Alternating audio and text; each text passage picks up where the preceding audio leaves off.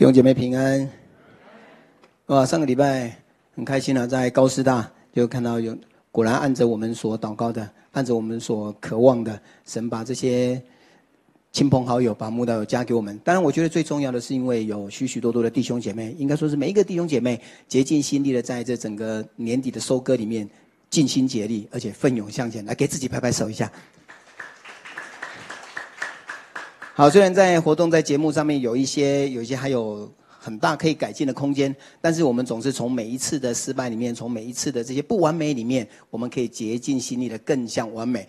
你知道上个礼拜非常感恩的是，呃，有除了很多的人来到我们当中，当然在那个活动串联，因为到一个新的场地去聚会，其实大家对对对场地也好，或者包括服饰的童工那个设备啊、位置，其实就都不是那么熟悉，所以呢，就当然就有很很多的。这个没对上，那个没接好，这样子。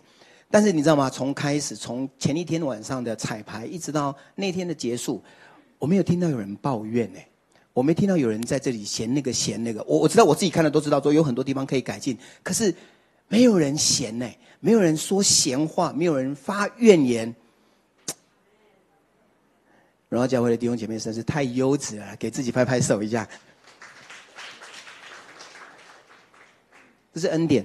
呃，基督徒的生命里面哈，有一个有有几个很特别的特质。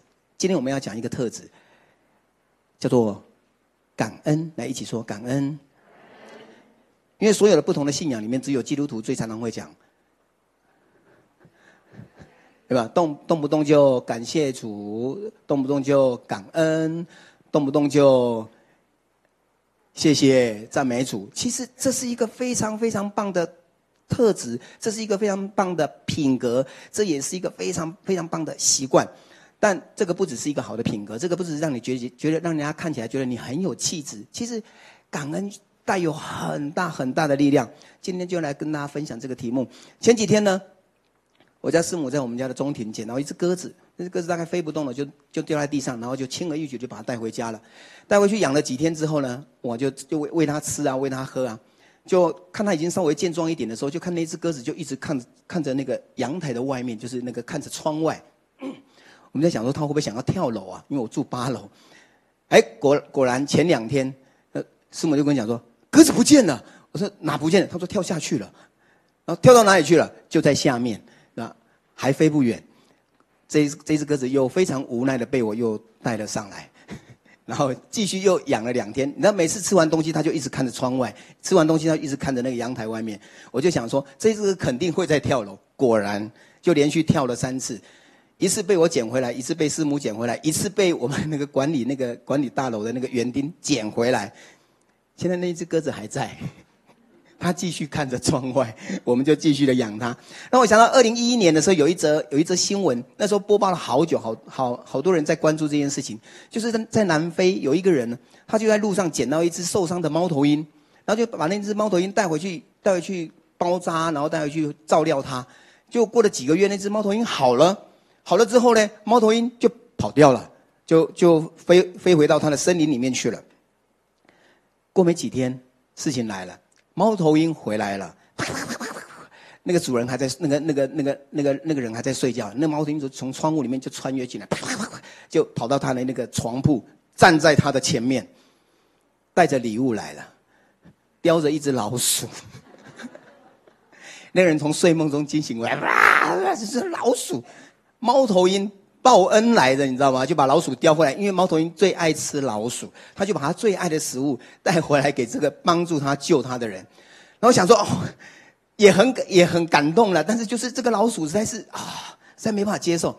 然后就就呃就也不知道该怎么沟通啊，谢谢他，谢谢你啊，不用客气这样子。哎，又又飞回去了，一个礼拜回来一次，每一次都带礼物，连续四年。然后呢，有时候带仓鼠。有时候带老鼠，有时候还叼回来一条蛇，然后每次就站在他那个那个那个人的那个，他都睡觉嘛，一早就来报道，吓死我了，好好可爱，连猫头鹰都可以懂得要知恩，知恩图报，太神奇了。你你知道，不只是天性哦，而是上帝确实把这种对对恩典的领受的一种回馈的能力放在。活的东西的身上。那这么做，当然除了让你看起来高尚以外，当然让你除了让你看起来有气质以外，我认为不只是如此，而是它能够带动在你的生命里面有很多不同的机能，有很多不同的能力会被激发出来。我今天用路加福音第十七章的十一节到十九节来讲这一件事情。那里面我会谈到，我们可以从从这个故事里面来学习几件事情。一个就是感恩的，感恩是一种心态；另外就是。感恩，他必须带着行动。再来就是感恩，是一个蒙恩宠，是一个蒙恩典的窗。我们一起来读这段圣经好吗？今天跟大家分享的题目叫做“年岁的冠冕”，叫做恩典。好，路加福音十七章十一到十九节，找到了，我们一起整齐大声的来攻读神的话。来，我们一起来预备，请。耶稣往耶路撒冷去。经过撒玛利亚和加利利，进入一个村子，有十个长大麻风的迎面而来，远远地站着，高声说：“耶稣夫子，可怜我们吧！”耶稣看见，就对他们说：“你们去把身体给祭司查看。”他们去的时候就洁净了。内中有一个见自己已经好了。就回来，大声归荣耀与神，又俯伏在耶稣脚前感谢他。这人是撒玛利亚人。耶稣说：“洁净了的不是十个人吗？那九个在哪里呢？除了这外族人，再没有别人回来归荣耀与神吗？”就对那人说：“起来走吧，你的信。”救了你了，起来走吧，你的信救了你。这一句话在耶稣的神迹里，跟了好几个人这样讲：血肉的妇人、瘸腿的、大麻风的，你的信救了你，起来走吧。我们一起来祷告，亲爱的父神，帮助我们从从你所赏赐的恩典，从这些圣经里面所发生的这些人、这些事、这些物里面，这些字里行间。帮助我们能够再一次的学习神你自己的心意，并且进入你的心意。奉耶稣基督的名祷告。第一个，我们要讲到感恩是一个心态的，一起说心态。在这里叙述有十个大麻风，他们得了洁净，但是其中有一个人非常特别，他在这里他讲到说，呃，第十五节那里，内中呢有一个见自己已经好了。看见自己已经好了，看见很重要。看见可以分成两个不同的层面。第一个就是你的视觉，视觉的意义就是你眼睛、你的肉眼所看见的。啊，我看到我的衣服沾到酱油了，我都看到我的衣服脏了，这个是眼睛的看见。另外一个是在心灵层面的看见，酱油滴在滴在那个衣服上面，哎呀，你怎么那么不小心？你怎么那么粗心？你怎么那么大意？这个叫做从心灵里面的看见，是看见更内层的。也就是可以让你了解一件事情，或者是认知一件事情。好，通常呢，我们会认为，哎呦，哦，这是大麻风哈。先看一下大麻风，呃，有点可怕。大麻风的病人，大概就是他会会肿胀、会溃烂，然后他的四肢会会萎缩、会弯曲，然后这个在即即使到如今，他仍然是一个没有办法完全被治愈的病。那在过去，特别是在以色列人的社群里面，更更可怕的是，这个病是被当成被视为是一种所谓的法定传染疾病，就是你生了这个病，你是不能够进入到人群里面的。当有人靠近你的时候，你就必须大声的喊“大麻风，大麻风”。所以在过去，大麻风是是被被几乎是被拘禁在一个限制住的区域里面。所以，当这些人出现的时候，看见耶稣的时候，他们只能够远远的站着，然后大声的喊，巴望耶稣能够可以听见他们，可以看见他们。这群人，他们不仅饱受到身心里面的折磨，其在他们心灵的世界里面，他们更是有严重的创伤，因为不止身体非常非常的难受，是被拒绝、被抗拒，甚至是被害怕。人看见他是会害怕，是会要躲避的。很可怜的十个人。但有一次的机会里面，他们遇见了耶稣，耶稣就吩咐他们：“你去让祭司查看。”其中有一个人看见自己洁净好了，他看见了，看见了什么？一个事情、一个事件产生了一种反应，也就是一个感受。这对我们来讲，认知就是这样：发生一件事情，然后，呃，我有一种情绪的反应，踩到狗屎，然后就哦，很哦，很生气，很闷。一般来讲，我们都是这样子的反应。但是你知道吗？从一个事件到反应的中间，有一个非常非常巨大的空间，在这个空间里面，从心理学来讲，那个叫做认知。这过程里面会经过一个过程，叫做认知。以我们比较能够理解，或者是我们可以这样说，就是你的心态。原来事件发生了，会经过你的心态来解读跟解析之后，产生了你的反应。怎么说呢？在古代，有一个有一个老妇人。这个老妇人终日愁苦，每天就非常非常的忧愁，每天都非常非常的不快乐。有一天呢，她巧遇到庄子，他就问庄子：“啊，这个是有智慧的人，赶快问问他，是不是有办法帮他解套？”他说：“庄子，你可不可以帮帮我？我每天都非常非常的不快乐，发生什么事呢？”他说：“哦，我有两个女儿，我的老老大，我的大女儿呢，她是专门在做那个蓑衣啊，就是古时候做的那个雨衣。”我大女儿在做蓑衣的，那我那个二女儿呢，在编草鞋的。所以每次到了下雨天的时候，我就为了那个二女儿编草鞋的，我就好忧虑，因为下雨天没有人买草鞋啊。但是到了大太阳的时候呢，我就为了那个那个做蓑衣的女儿，我就觉得非常非常的忧愁，因为大太阳没有人要买蓑衣呀、啊。你说那我倒是怎么办呢？庄子就说：“哦，那要不然你换个。”换个想法，你下雨天的时候呢，你就为这个卖蓑衣的女儿感谢；大太阳的时候呢，你就为这个编草鞋的女儿呢感恩。同样一件事情，但是当你的心态不一样的时候，它所产生的反应是完全完全的不同。所以心态就决定了你的反应，心态就会决定了。你对这件事件的解读，可见心态它它的重要是超过于现实你的眼睛所见的，它比你的经历会来得更重要，它甚至比金钱、比教育、它比环境、比你的成就都要重要，因为它会影响一个人，它会影响一个家庭，它会影响一家公司，它会影响一个教会，它甚至会影响一个国家。根据统计，你知道一件事情发生的时候，它所产生的反应，事情的本身只不过占百分之十，只有十 percent 是因为这件事情本身。另外，它的所有的反应的解读，有百分之九十是因着你的心态。当你这么解读它，当你用什么样的态度来面对它的时候，就会产生了你所看见的结果。再举一个例子，这个人叫做罗斯福。有一回呢，他家里面遭小偷，哇，不得了！总统家里面遭小偷，大新闻呢、啊。所以就很多的他的认识的朋友就纷纷的写信来来安慰他，说：“哎呀，你那个那个呃节哀顺变啊，就是不要太难过啊，是不是啊？什么什么？你是总统太没面子，怎么的？诸如此类的。”后来他这信信真实在是太多了，他不得不写一封公开信来回复所有的人。这封信一开头，他说：“我非常的感谢各位。”但是这件事情让我到如今，我觉得非常的感恩。原因有几个，第一个，小偷只是偷了一一小部分的东西。其次呢，小偷只是偷了东西，他没有伤到任何人。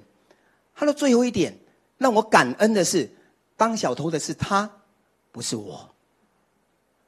同样一件事情，你从不同的心态。你用不同的角度来解读它的时候，你所产生的反应就会变得不一样。所以，心态比外在所发生的事情是更重要的。你没有办法改变过去，你没有办法改变你不能够改变的事情。罗斯福，他遭小偷啦，他能够能不能改变这件事情？无法。他能不能改变他失去的东西？无法。但是他在这个过程里面，他可以做一个决定，他可以有一个选择，就是改变他自己的。心态跟想法，心态是可以选择的。一起说，心态是可以选择的。它可以让你每天选择用什么样的心情来面对。今天早上你起床的时候，你带着什么样的心情？哦，又是礼拜天，哇，这是一个美好的一天。所以今天早上起床的时候，有人说：“哦，怎么那么冷？”但有人说：“今天好凉爽。”外在的环境并没有改变，但是你用什么样的心态，就决定了你今天要用什么样的心情来过日子。选择有一个有几个关键哈，当你要做选择的有几个关键。第一个，关注你所拥有的；第二个，关注你所能够改变的。当你选择的时候，当你选择的你看中的你所选择的项目，到底是把你带向什么方向？第一个是看见你所拥有的；第二，看见你所能够改变的。举一个例子。有一个人上山了，去去爬山，结果呢，唰，突然脚下一条黑影晃过去，过不多久开始觉得脚有有点刺痛，然后开始红肿，把裤管拉起来一看不得了，有两个孔，被蛇咬了。这时候他随身带的那个上山都要带一把那个小小刀嘛，那劈柴啊、砍草什么的。然后你会是做什么选择？第一，这个人呢？赶快就把那个伤口稍微的切开，然后把那个那个血稍微挤出来，然后拿那把皮带卸下来，然后把那个大腿绑起来，因为不要让血液很快的循环跑回到到心脏。然后接下来赶快求救，离开那个地方。第一种选择，第二种，哇哇，看到一条黑影过去，被蛇咬了，可恶！拿起刀子来开始卖照啊啊！满山追着那条蛇砍，有没有？哎，你不要说，我才不会那么笨呢，我才不会是那个样子呢。我们常常干这样的事情，开车在路上，很很顺遂的开，嗯，突然有一个有一个冒失鬼，啊，突然突然车子，然后就捡你的车哦，他就，这个人有那么急吗？有那么赶吗？然后越想越气，越想越火大，于是呢，嗯，啊，换你就撇他一下。然后他又撇你一下，你又撇他一下，然后到最最后一个街角，不小心擦撞到了，然后两个人就砰砰砰砰砰，嗯嗯啊嗯，有没有看过这种场面？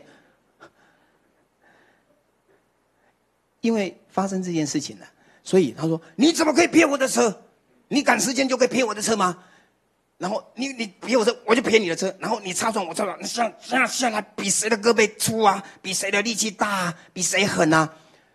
都是因为。”我把我生命的决定权交在别人的手中。当你引发了这件事情，我就配合你，我就顺着你。因为在这个过程里面，你自己不做你能做的选择，而是你选择把你的选择权交给了对方。因为他这样做，所以我生气啊！哦，因为他这样做，你生气。一个妈妈在路边骂小孩：“你这个死小孩，不是叫你早一点出门吗？看你现在又迟到。”哎，妈妈，你干嘛这样骂小孩？因为他，因为他早上又没赖床啊，然后又不又没拖拖拉拉的，因为，因为，因为，因为，因为怎样，所以怎样？所以我们常常把生命里面的选择权交给别人来决定。因为小孩怎样，所以我怎样，懂吗？这叫做依赖性人格，就是都是你的问题。我会生气，是因为你这么做。各位，你有没有从这里看到，当以色列人在旷野的时候？他们所做的事情就如出一辙。上帝为什么没有给我们水喝？上帝为什么没有给我们饭吃？上帝为什么没有给我们肉吃？永远都是别人的问题，永远都是让别人来决定你应该拥有什么样的反应。十二个探子去看去探迦南的时候，他们那个巨人那么高，城墙那么厚，很恐怖哎。两个人说：“我们上去吧。”这两个人用一个完全不同的角度来选择，因为他把选择权放在自己的手里面。因为我选择，我评估之后，我选择相信上帝胜得过。但是另外一个是让环境来决定，很可怕，没办法。许多时候我们在生活里面，我们都把生命的决定权交给别人，交给了环境，然后我们就会产生了一个非常非常容易可以显而易见的，就是我生气有道理。我发脾气是有原因，我这么做是完全合理的，所以都是别人的责任。在这个社会上，普遍的充斥的像这样的心态，有时候我们常常也会落入这样的心态。为什么骂别人？为什么生气？因为他不乖哦，他不乖，所以你就啪，马上就反弹回来。你的反应被事件决定的时候，你并没有经过你的心态的调整，因为你的调整就是学习，你就是选择让别人来决定你应该怎么做。我们容易活在依赖里面，然后把责任、把选择权交给别人，因此我们生命里面很容易看到一个记号，叫做抱怨，叫做推卸责任，叫做都是别人的错。都是别人惹的祸。撒玛利亚人选择看见，看见，不只是病好了，而是我看见了恩典。这个原来不是我应该白白得到的，这个原来不是应该我能够拥有的。恩典就是它不是一个酬劳，恩典就是不是你应该有的。所以当他看见了。他的心态，他转而不是应该哦，我可怜那么久，终于皇天不负苦心人，终于老天有眼，让我可以翻身了。于是他就去幸福快乐开趴庆祝。他看见恩典，稍微他就做了一个决定：我要回来找这个帮助我的耶稣。恩典就是决定你看见你所拥有的。当你看见你所拥有的，你就开始产生富足感。恩典帮助你，让你的思想从失去的那种感觉里面恢复到产生拥有的感觉。当你开始感恩的时候，你就不会再觉得你是一个失去的人，而是你开始在拥有。感恩会带来使人有行动的力量。你不要以为只有抱怨有力量哦。当一个人开始学习感恩哦，感恩记得是一个心态。当你决定要感恩，你用感恩的心态来看这些事情的时候，它就能够对你产生行动的力量。圣经里面这样讲，他说：“哈，要保守你的胜过，因为一生的果效是。”因为一生的果效是由心发出，你用什么样的心态来解读跟诠释你所遇见的事情，就将引发你带出什么样的行为。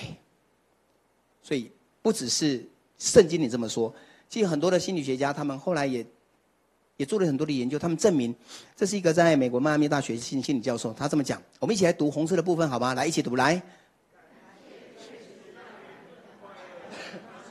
那是一种不可思议的感受，感谢使我们和他人产生紧密的连结。当你感谢感恩的时候，你还会带来人际关系之间的融合，彼此更亲密的关系。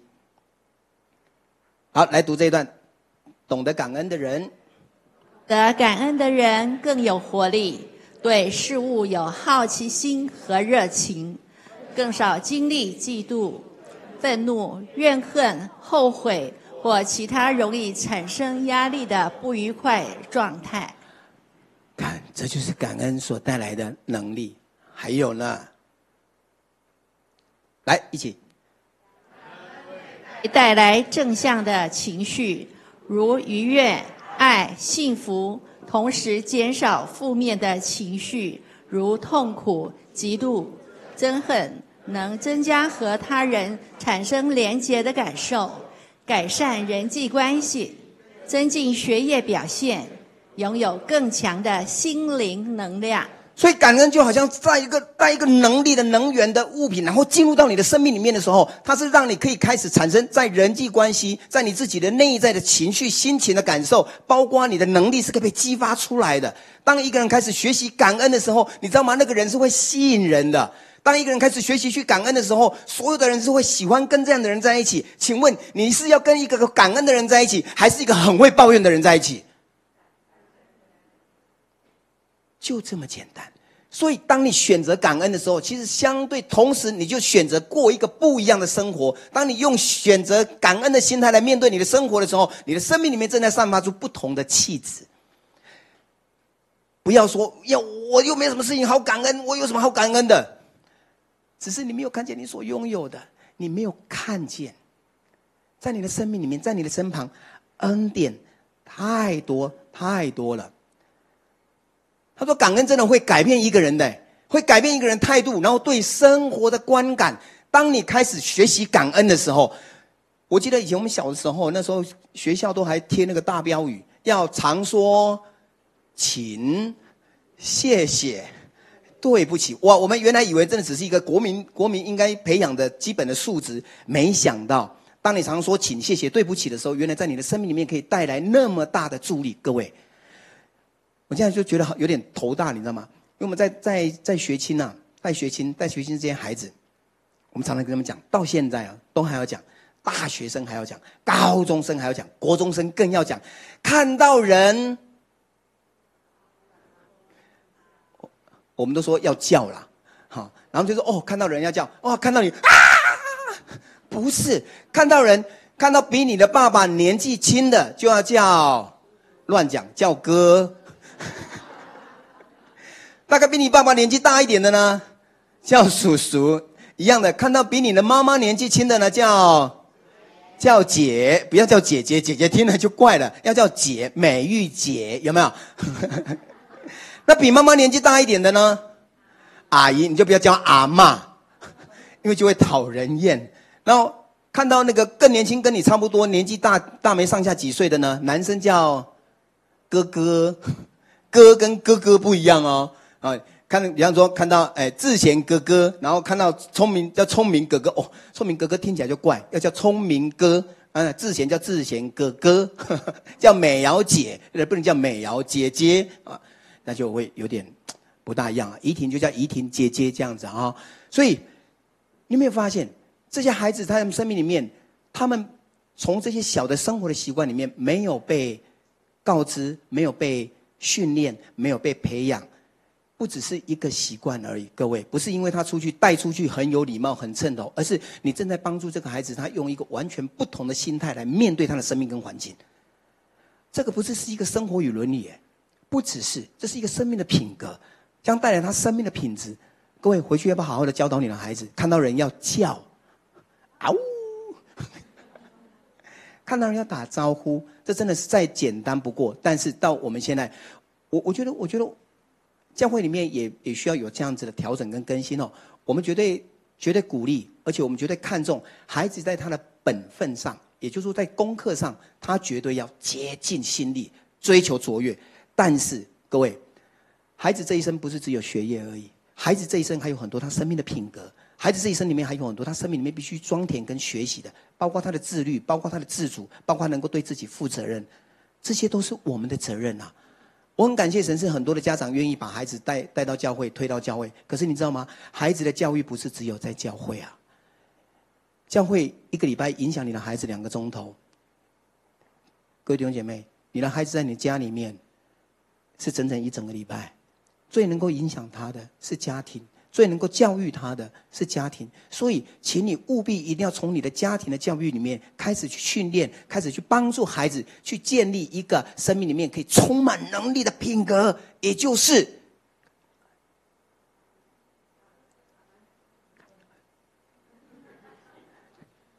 告诉隔壁感恩。这个这个太太重要了，因为当一个人。不会学习感恩、不感恩的时候，就是怕他怕把每一件事情都视为理所当然。各位，你没有发觉，我们现在把我们的孩子养的，每一个人都觉得他生命里面只要早上早上早上睁开眼睛，应该就有吃的，应该就有喝的，应该就有这个，所以东东西都应该打点好，这叫做理所当然。难怪我们的孩子总会抱怨，难怪我们的孩子总不会学会自己去承担责任，因为。我们正在训练，让他生命里面不断的只是依赖，都是别人的问题，都是别人的错。早上到了学校，课本忘记带，妈妈昨天没有帮我放进去。是你读书还是妈妈读书啊？啊，妈妈也很可爱啊，妈妈就坐直升机来了，我们要噗噗噗噗噗噗噗噗，揠苗助长。其实你正帮助你的孩子学会把责任推给别人。哎呀，告诉隔壁，教导孩子学习感恩。但是你知道感恩有时候很讨厌，你知道吗？几年前、啊，几年前，某一个某一个宗教团体，他就很突然就很流行，连电视节目都突然很流行，动不动就感恩哦，感恩，感恩嘿。它变成是一种打招呼这样子，你知道吗？就说变成是一个口头禅。感恩是必须带着行动来一起说，感恩是必须带着行动的。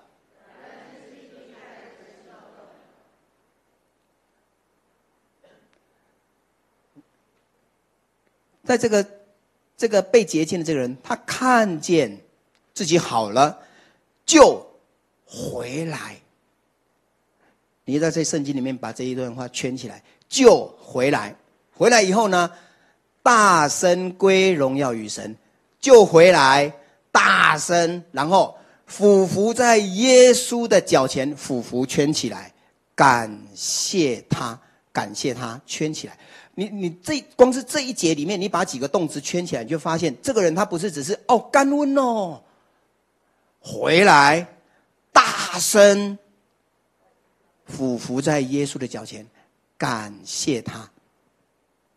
感恩就是心存感激的行为。我们一起来读来，感恩是一种一种心存感激的行为。字面意义是指细数你获得的眷顾和庇佑，不仅把值得感恩的事记下来，而且要在恰当的时候把这份谢意向他人表达。所以，感恩不是只是放在嘴巴，感恩不是只是放在心里，而是你在这个恰当合适的时机对着人表达出来，对着神更是如此。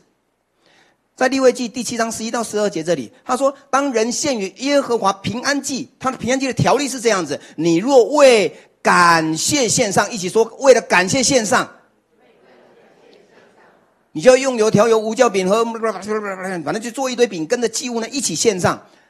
在立位记里面记载了几个不同的祭物，有献上幡祭、赎罪祭、赎愆祭、平安祭。哦，怎么关掉了？几种不同的祭物。”但在第七章十一到十二节，甚至到十到整个三十八节，他都谈到这个平安的祭，就是代表的你的感谢。原来感谢的时候，必须来到神的面前献祭。献祭是神在整个感谢的过程里面，他所定出的一个律例是：当你要感谢，OK，很好，回来献祭。献什么祭？有做饼，随着祭物有腿。你必须献上来表达你对神的感恩。相同的，当你对人表达感谢的时候，口头谢谢不错，口头谢谢很好，那也是一个表达。你给他一个一个回馈，你给他一个拥抱，你给他一张卡片，你给他一张咖啡券，你给他一包零食，这都是一个非常非常具体的表现。无论如何，你的感谢是必须表达出来的，而不是只是放在你的内心里面。在诗篇五十篇第十四节那里讲说：“你们要以感谢为祭献与神，以感谢。当我们说感谢主，感谢主，感谢主，后面要有东西呀、感谢什么？我的孩子来，然后就告诉我：爸爸，我谢谢你啊！爸爸，我谢谢你。呵呵，爸爸，我真的非常非常的谢谢你。嗯，啊，谢什么？你到底谢什么？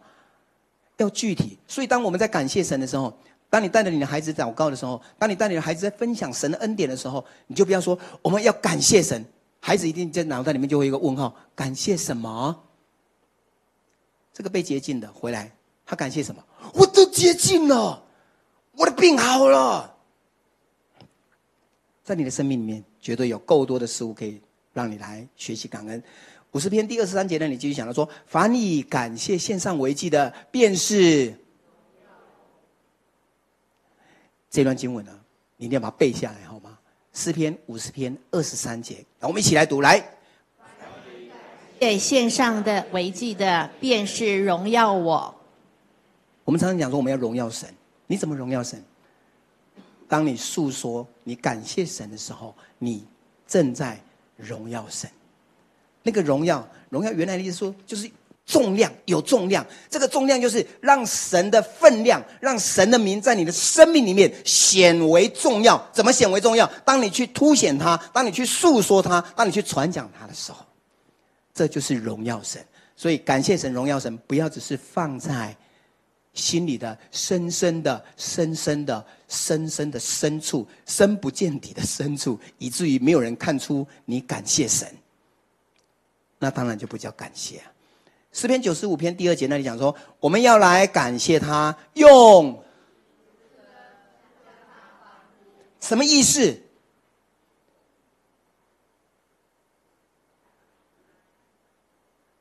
当我们刚一红在前面带我们敬拜的时候，各位，我们就在表达我们对神的感谢。所以，如果如果你不能够在敬拜的过程里面你融入，如果你不能够在敬拜赞美的过程里面让你觉得觉得是很发自内心的，你真的会很无聊，因为你不晓得在那里干嘛。但是一个真正在敬拜里面融入生命里面对着神表达感恩的，我告诉你，每一行的字句，每一行的歌词，每一个旋律都可以打动你的心，因为你正像正在向神诉说神在你的生命里面的作为。那个诗歌的歌词的作者，当他们叙述了那些心情的时候，当他们在描述神的属性的时候，各位，那就是我们的祷告，那就是我们所经历的神的各样的美好。所以当他替我们写出来，我们在传颂、我们在传讲的时候，我们就说：是的，主就是。是这个样子，那那是你的敬拜，那是你的歌词，那是你的心里里面的话语，那是你对神所诉说的各样的感恩。为什么要大声？谢谢你啊，谢谢，谢谢。美玉，谢谢你。当你表达的时候，已经带着热情。当你表达的时候，已经带来一种热切。当你在表达的时候，你的生命里面会让人家感受到你是真心的还是假意的。孩子常常在小的时候被训练的时候，常这样。去菜市场，然后买菜买东买东买西买西买，然后到了水果摊，哎，老板娘一看这小孩好可爱，来，妹妹给你一个橘子。哎，那那现在小孩都这样嘛，拿到橘子这样。然后妈妈就在旁边说：“说啊，没有剥皮，说谢谢，谢谢。哎，老板娘，妹呐，妹呐，为什么没生意呀？大人都会知道感恩，小孩从小就开始训训练他懂得感恩，好吗？所以不要不要橘子拿回去，没有剥皮哦，没有剥皮怎么吃？还抱怨呢？有没有？你看到什么？”教导你的孩子，帮助他生命里面有感恩的特质。希伯来书第二章二十八节，来，我们一起来读来。所以，记得了不能震动的国，就当感恩，照神所喜悦的，用虔诚敬畏的心侍奉神。照着神所喜悦的，用虔诚敬畏心的。敬畏的心来侍奉他。原来侍奉是表达我们对神的感恩。原来侍奉不是因为哦，因为那个区牧又找我啊，小组长又找我啊，那个事工的组长又找我啊，所以我就心不甘情不愿，我就没办法，我就就推也推不掉啊。啊不，你千万在侍奉的时候，请你不要用那种心态好吗？带着感恩的心态，因为如果你开始去检视神在你生命里面所做的一切，当你回愿来侍奉的时候，你就会说那是恩典，那是一个祝福。那是神在给我恩上加恩的机会，照着神所喜悦的，用虔诚敬畏的心来侍奉他。当你参与在每一个侍奉里面，请你务必紧紧的抓住这个原则。总归来讲，这个感恩的行动，可以把它归纳成三个三个我们比较容易可以记的方向。第一个就是敬拜。透过在敬拜的时候来表达你的感恩，所以各位弟兄姐妹，当你在敬拜的时候，在唱诗歌的时候，你就不要觉得啊，那只不过是一个流程，只是一个聚会的流程。不，他正在表达，有机会让你表达，有一个时间让你表达，有一个空间让你表达对神的感恩。第二个，来称谢他，称谢他，更具体的讲，就是传扬他的名。传扬他，那个妈妈去百货公司买了一件衣服回来，给这个小孩，然后小孩说：“哇，新的衣服哎，穿新衣戴新帽，穿这个衣服。”然后穿了衣服又就开始就冲出去找他的好朋友，然后碰碰到每一个人说：“我妈妈买给我的，我妈妈买给我的，我妈妈买给我的。”这叫做传扬他的名。当你的生命里面，你你得到从神。赐给你的，你去向人诉说的时候，你不是在炫耀，而是你正在传扬他的名。当我们去说信耶稣有多好，为什么要诉说我们生命的见证？因为我们正在传扬他的名，不是告诉别人你的生命的故事有多悲惨，告诉你的，告诉别人你的故事有有多么的高潮迭起，不是在诉说神在你的生命里面所做过的事情，传扬他的名。哎第三个，俯伏在神的面前，也就是全然的委身，也就是献祭。现在我们不需要再做饼，现在我们不需要再献羔羊，但是我们现在做一件事情，弟兄们，我以神的慈悲劝你们将将，哦，将身体献上，当做。所以，当你现在俯伏在神的面前的时候，你不用趴在讲台上，不必；你不必跪在十字架的面前，不必。你把你自己献上，当做活祭，献给神。也就是说，上帝狼迪家树在的，爱怎么用就怎么用，只要你说的就算，而不是算了。上帝说的就算数。上帝在你生命里面的每一个渴望、每一个期待、每一个引领、每一个带领，你就说阿门。告诉隔壁阿门。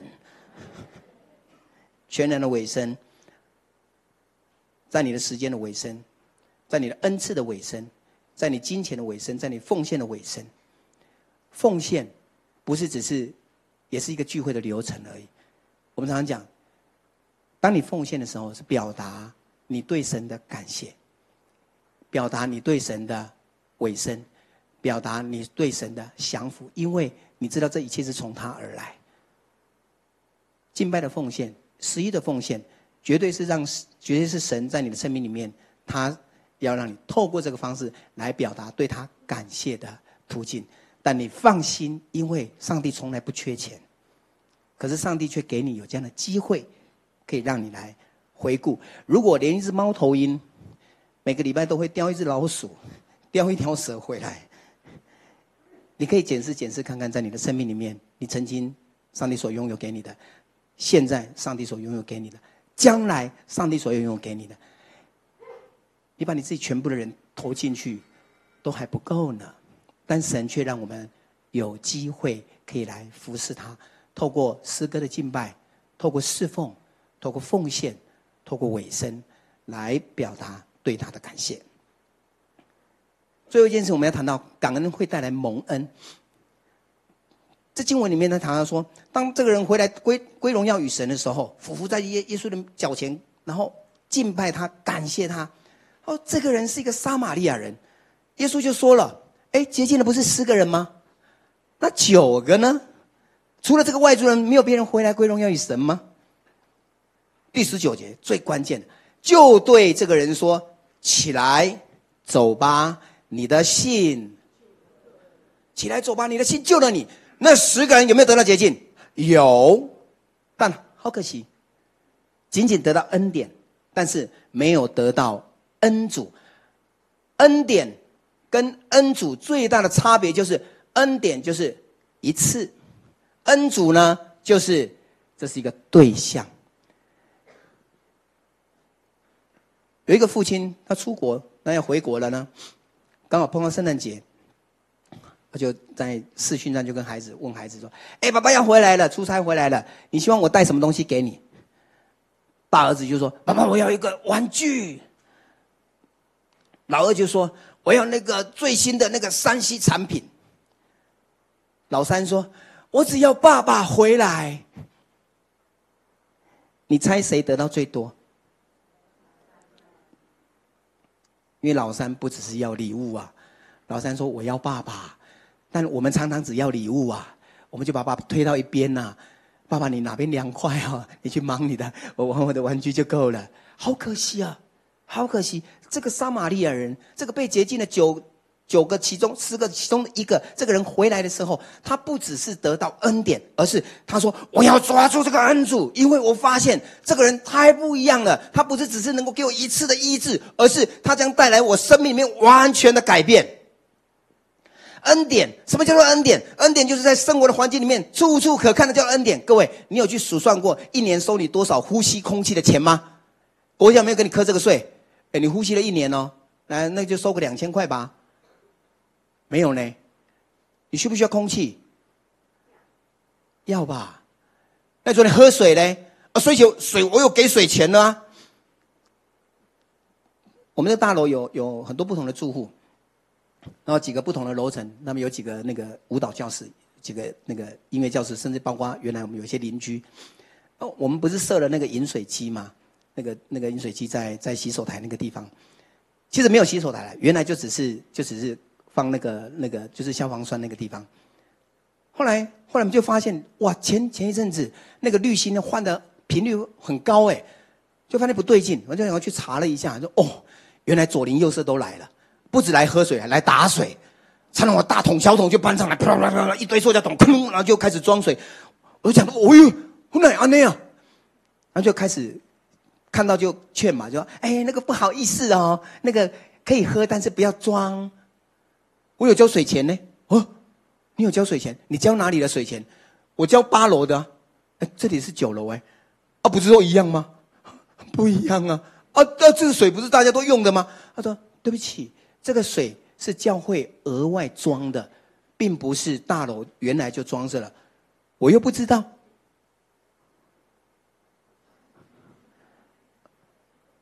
当这些人在喝水的时候，其实我我觉得是这样，就是说我们不是舍不得让邻居左邻右舍来喝，而是说，当你喝，你喝真的没有问题。可是当你又要装，然后你啪嚓一下舞蹈教室完，就七八个人就排队，然后每一个人手一瓶，你知道吗？他想，嚯、哦，哎呦，要求我。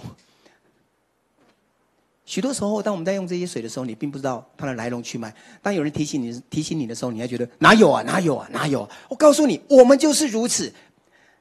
上个月、上上个月，我不是去山上一趟吗？去流浪了一趟。去流浪，上到山上，什么都没有的时候，你就在想，你就开始想起来，原来在山下什么都恩典。原来哦，那个 seven 那么多是恩典。原来你可以有钱买得到水是恩典，因为到了山上，你有钱都不能干嘛哎，连水都没有哎。然后你看，哇，原来可以坐公车是一件那么开心的事情。原来有一个路人甲，有一个路人乙，他愿意递给你一杯水，他给你一罐水，那是那么大的恩典。我们在顺境的时候，反而会让我们看不见。但是当你在你的生活里、生活里面，在你的困境里面的时候，你反而好像还是比较容易的可以读到，可以可以去看见上帝的祝福。哎呦，我告诉你，在你的生活里面，如果你不能够学习在顺境里面看见恩典，上帝就会。容许让一些困难临到你，好让你可以知道什么叫做恩典。我常常举这个例子：当你早上睡醒的时候，你大概不太容易为你今天的一整天觉得很感恩。有一天早上起来，哦哇，嘴巴很刷牙的时候好痛哦，痛痛痛痛痛痛，嘴巴破了一个洞。当你嘴巴破洞痛的时候，你才想到，哎呦，这个嘴巴原来没有破洞的时候，是那么快乐的一件事情。各位，恩典，恩典就是充斥在你的生活里面，在你的每一天，因为你所有生命里面所得到的东西都不是理所当然的，只不过因为多了，太多了，太普遍了，以至于我们就觉得也没什么。这叫做一般的恩典，阳光、空气、水，好朋友、亲情、友情，这叫一般的恩典。这个比较容易在当我们失失去的时候，你会你会觉得哦，好像它存在，它很重要。但是你知道有一个。很特别的东西是，你可以透过一般的恩典，而去寻着这一条路找到特殊的恩典。一起说特殊的恩典。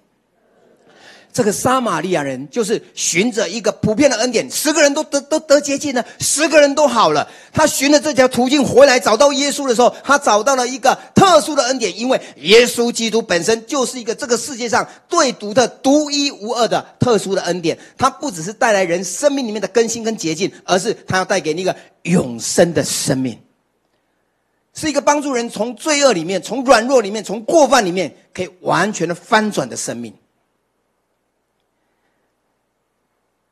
撒玛利亚人，他寻了这条路回来，有两个非常重要的心态。第一个，因为他懂得感恩。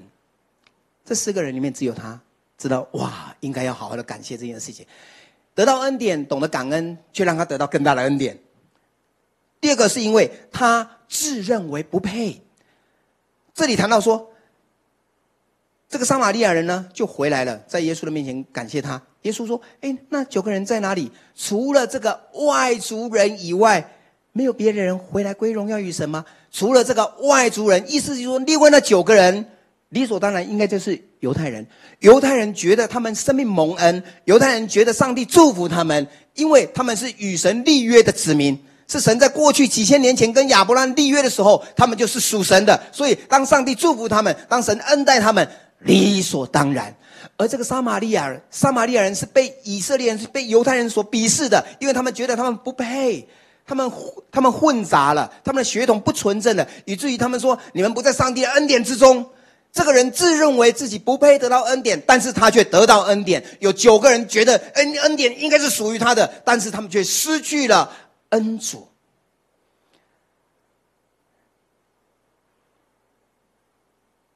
人的生命面啊，永远都在追求更多更多，你所想要的，也就是你的欲望。这九个人，当他得到医治了。你觉得他们生命就够了吗？哦，不会，我的生活终于恢复正常了，所以我现在开始要去做这个，我要开始去做那个，我开始要拥有这个，我开始想要拥有那个。很好，感谢主，这个是一个非常积极、充满的盼望的人生。但是，他将失去一个最大的祝福，就是上帝的自己。撒玛利亚人只不过在他生命里面的优先顺序做了一个调整，他先回来。归荣耀与神，他先回来抓住了这个他自认为不配的恩主的时候，以至于他的生命里面开始会带来更大、更大的改变，不只是一件事情的改变，是所有事情的改变。你期待的只是你的生命的一部分的改变，或者是你的生命全方位的改变，不要只是抓住恩典，而是抓住这个恩主。更重要的是，打开你的眼睛，可以看见你生命里面所充满的祝福跟恩典有多多，而不是永远都落在把责任推给别人、依赖别人的性格上面。说，你看，都是别人害我这个样子。耶稣说：“你的信救了你。”撒玛利亚人从恩典得到恩宠。从恩典到恩宠，原来得到一件事情，跟被耶稣所接受、所悦纳、所爱，那是完全两回事哦。第一个，从受辖制里面得到自由，不只是从大麻风的辖制里面自由，是从被人的排挤里面得到自由，是原来从自己的血统里面的不配被得到完全的自由，因为他是成为神的选民。各位弟兄姐妹，当你成为一个基督徒，不管你过去的身世背景是如何，但是你又要重新的认知。就如同这个撒玛利亚人一样，你现在是天国的子民，是天国的子民，因为耶稣基督让你从辖制、从捆绑里面得到完全的自由，从苦读，不是那个读，就是苦读是要读要考大学，从苦读到得医治。我们生命里面充斥了太多的抱怨，充斥了太多的伤害，充斥了太多我们对别人不能够饶恕，甚至别人对我们的仇恨。这些东西都将压得你喘不过气来，从苦毒里面得到了完全的医治，而这一切却可以从你学习感恩，这一切可以去从你开始去实践感恩的时候，开始在你的生命里面改变，开始发酵，开始使得你生命里面进入到不同的、更深层的恩典里面。我们一个有一个短片，那个 MOV 那个。宣志有一个短片，我们来看一下。这个是在上个月感恩节的时候，呃，我们要孩子他们做这件事情。亲爱的爸爸，不要！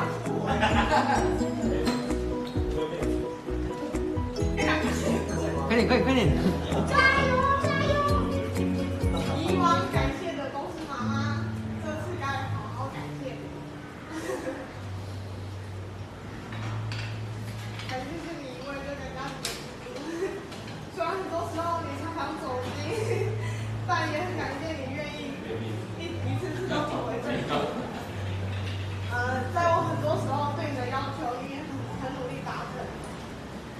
欢你替我出气，顺着我的时候，因为那时候的你就像超人一样保护我，能被你疼爱的日子很幸福。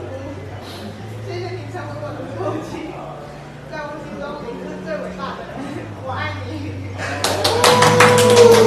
放下，放下。然后请祭拜团上来。那个那个操练是这样，在感恩节的时候，感恩节那个礼拜，我们就让小孩子他们就每一个人，就是找到一个他们在今年想要感谢的人，然后把要对他感谢的事情叙述，直接很直接的写下来，然后写下来之后呢，或者打电话，或者他如果像他爸爸他们那天他们在练敬拜，所以他就直接冲下来，然后就跟爸爸直接把他写的那一段。就读出来。你知道当，当一个人开始学习去感恩的时候，刚开始你会觉得很很别扭，刚开始你会觉得好好很不习惯。可是你知道吗？当他把这些所有他对父亲所写的那些话读完了、念完了之后，不仅他自己的生命里面那种幸福的感觉、那种能力的感觉、那种热情被点燃。而是他的父亲跟他的关系，这个被感谢的感谢的对象，跟他这个感谢他的对象，那个彼此之间的连结是更加的紧密的。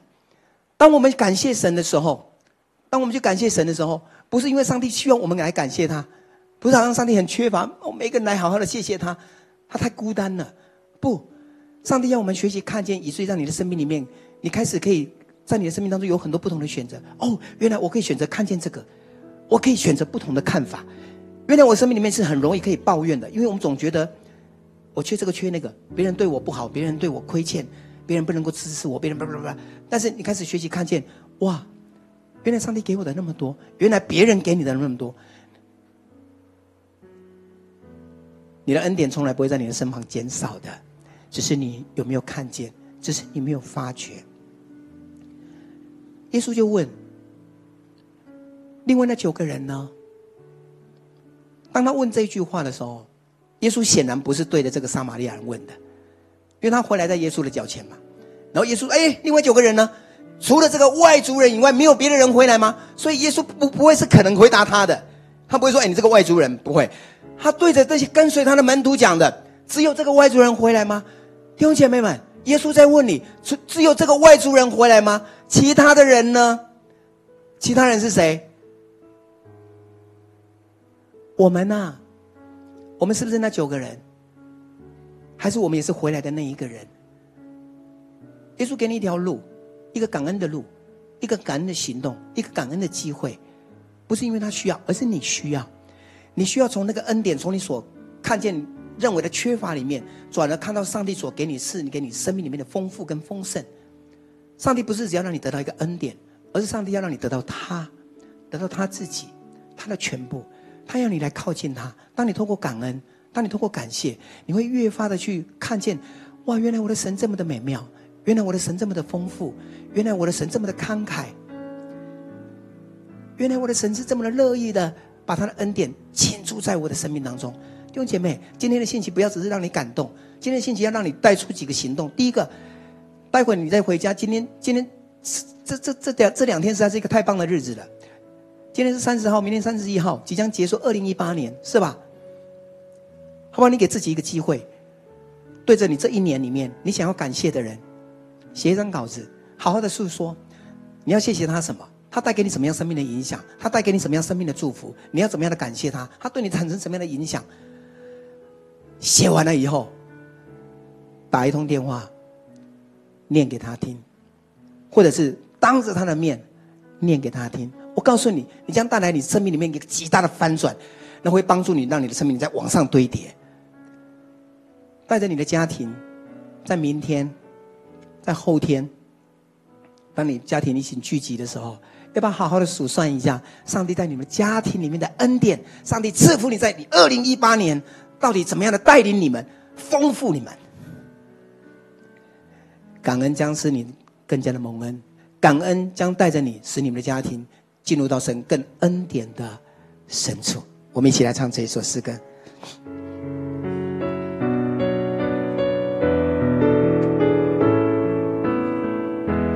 感谢我的救主，谢谢你救赎我。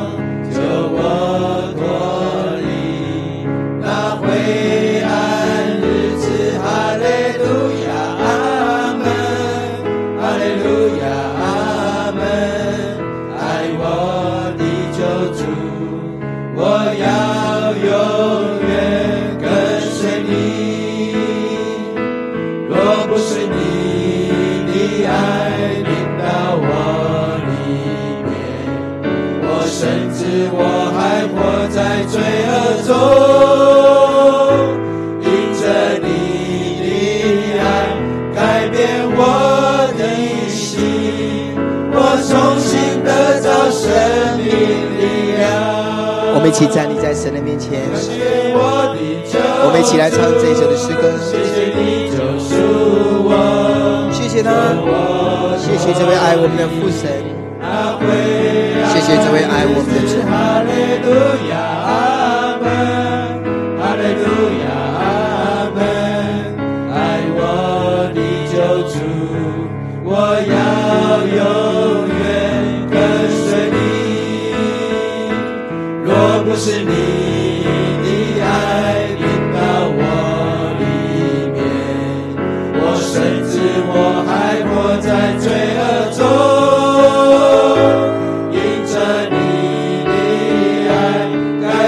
我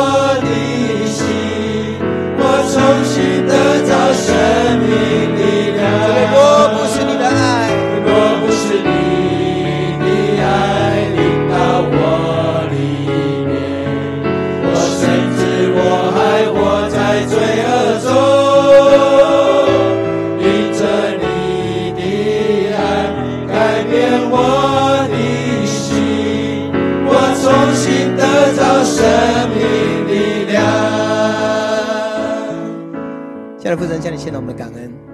二零一八年的年底，我们聚集在你的面前。主不只是因为一次的主日，主不是只是因为一次的聚会，主不是只是一次，好像在这个例行性的日子里面，我们来到你的面前，而是当每一次，主我们知道都是一个新的恩典的时刻，而是主在每一次都是一个新的生命更新的时刻，而是在每一次都是一个生命里面重新与你有更深的连结的时刻。亲爱的父神，帮助我们，就如同这这个撒玛利亚的人，他的生命里面得了洁净。就在我们生命中，都曾经神你自己亲自的施恩典，你施怜悯的这些轨迹，主这些在我们生命里面你所给我们的恩典跟祝福。但主帮助我们，不只是始终都定睛在这些恩典，始终只是定睛在这些神，好像你让我们可以看得见的事情上。而主让我们可以更加的因着这样的恩典，我们紧紧的抓住这位赐恩典的恩主。主，我求神你开启我们属灵的眼睛，好让我们可以看见，原来在我们的生命的周遭，原来在我们生命的每一天，有你的恩典、你的祝福是有何等的丰盛。原来有这一天里面有太多的事情是值得让我们来到你的面前来细数、来诉说、来传讲神你自己的祝福。也帮助我们从原来那种依赖，从总是把那个选择权交在别人手中的抱怨的人，成为一个学习感恩、生命里面充满了活力、生命里面充满了热情、生命里面充满了行动力的人。愿亲爱的主，你赐福你，恩待你自己的儿女，恩待你自己的百姓。这个信息不会也不应该只是停留在这个地方，而是求你把这个感动，而就是把这个行动、这个意志、这个能力。主，你放在弟兄姐妹的身上，亲爱的主圣灵，帮助我们。当我们回到家里面，主在这几天里面去，让我们可以学习做一个感恩的行动，让我们可以去去执行一件感恩的事项，好让我们可以尝到原来，当我们生命里面愿意去感恩的时候，原来当我们生命里面愿意去执行这样的感谢的事情的时候，是那么的值得让让人可以兴奋，让人那么的愉悦，让人那么的满足。主，我谢谢你。你把这样的心态放在我们心中，主，你把一个洞察看见一个感恩的事情，主要那可以值得祝福的事情的那样的洞视的能力放在我们的心里，好让我们可以知道处处是恩典，好让我们可以察觉到满了你自己的祝福。愿我主耶稣基督的恩惠、天赋上帝的慈爱、圣灵的交通感动，常与我们众人同在，从岁首到年终，从今时直到永永远远。阿门。那么我们一起拍掌归荣耀给我们的神。